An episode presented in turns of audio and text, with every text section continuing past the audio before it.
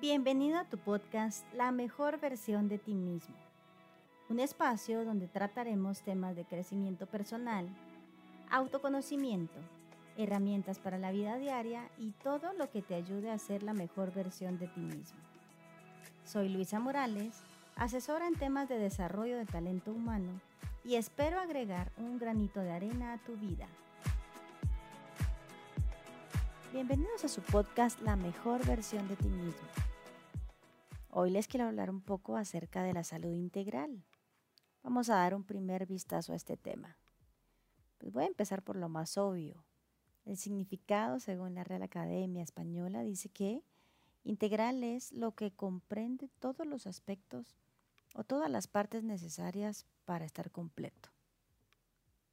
Entonces, hablar de salud integral tiene que ver con la salud en todo, ¿cierto? ¿Y qué es el todo? Bueno, pues quiero hablarles, lo que a mí me parece interesante es cinco dimensiones, cinco dimensiones del ser humano, de nosotros. Primero vamos a empezar por la dimensión física. Les voy a contar un poco de la dimensión emocional, de la mental, de la espiritual e incluso de la dimensión social. Comencemos. La dimensión física tiene que ver a grandes rasgos con comer saludablemente y rico, no tiene que ser feo comer saludable, eh, dormir las horas necesarias para nuestra edad. Un niño pequeño va a dormir muchas más horas que un adulto. Hacer ejercicio, que nuestro cuerpo esté en la capacidad de hacer en ese momento. Que conste que no estoy hablando de no tener el hábito de hacer ejercicio, hablo de límites físicos. Nuestra dimensión emocional es una parte muy importante y tiene que ver con nuestras emociones, obviamente. Pero no solo es eso. Es muy importante conocer a nuestras emociones como unas emociones legítimas, válidas, que son parte de nosotros y que ninguna de ellas está mal en sí misma. Es importante entender que debemos sanar el pasado para vivir un mejor presente. ¿Les hace sentido? Aceptar la realidad que tenemos, entender que el control es una ilusión y que podemos modificar lo que está en nuestro círculo de influencia. No más que eso. Cuando hablamos de la dimensión mental podemos decir que una mente que está constantemente dispuesta a aprender, aprecian su entorno, su interior, pues está entrenada para los cambios abruptos alrededor de ella. Hablemos de la dimensión social, pues esta se basa en las relaciones y las relaciones, cuando uno las atiende, con lealtad, por ejemplo, pues estas crecen. Hablo de relaciones laborales, claro, son muy importantes, pero también hablo de las relaciones familiares, de las sociales, en definitiva las que a cada uno de nosotros nos nutre. Hablemos de la dimensión espiritual. Y es tan profundo y tan sencillo como lo expresa Viktor Frankl. En su frase, pues una de mis favoritas, que dice, la vida nunca se vuelve insoportable por las circunstancias, sino solo por la falta de significado y propósito. Me gusta mucho una historia que Stephen Covey en su libro Los siete hábitos de la gente altamente efectiva nos cuenta. Y bueno, habla de un interesante concepto que es afilar la sierra. Así que lo cuenta muy bien con una historia que les quiero compartir el día de hoy. Había una vez un leñador que se presentó a trabajar en un aserradero. El sueldo era bueno y las condiciones de trabajo mejores aún. Por lo tanto, el leñador se decidió a practicar toda su experiencia. El primer día, al presentarse al capataz, éste le dio una sierra y le designó una zona de trabajo. El hombre entusiasmado salió al bosque y en un solo día cortó 18 árboles. Te felicito, le dijo el capataz. Sigue así.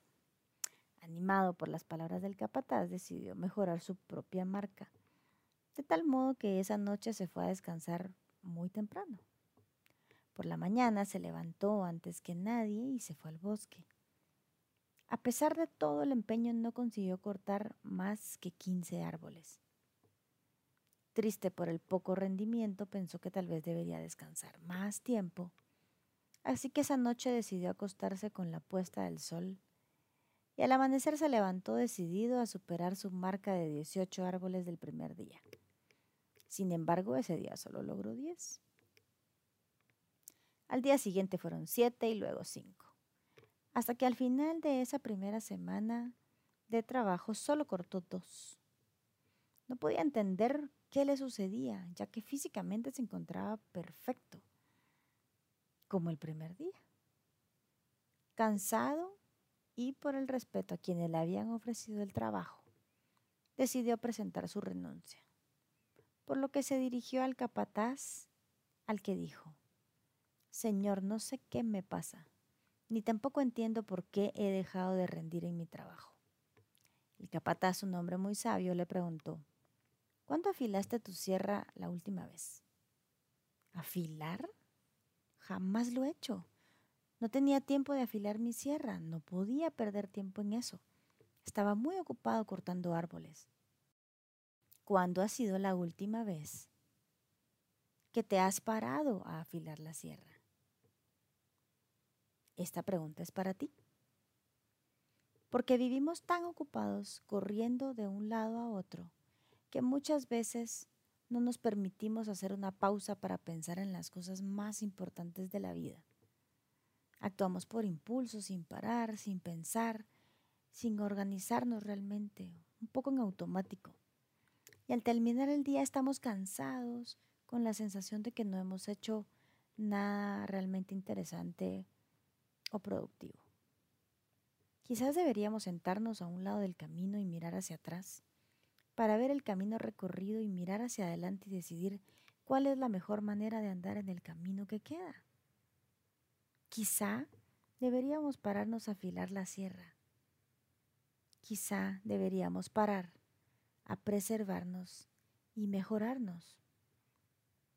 Piensa en este momento en cada una de estas áreas que te mencioné la física, la emocional, la mental, la social y la espiritual.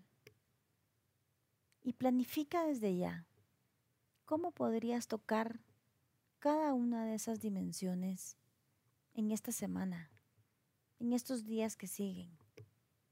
Planifica, porque funcionan cosas diferentes para cada uno. Evalúa, ponte una meta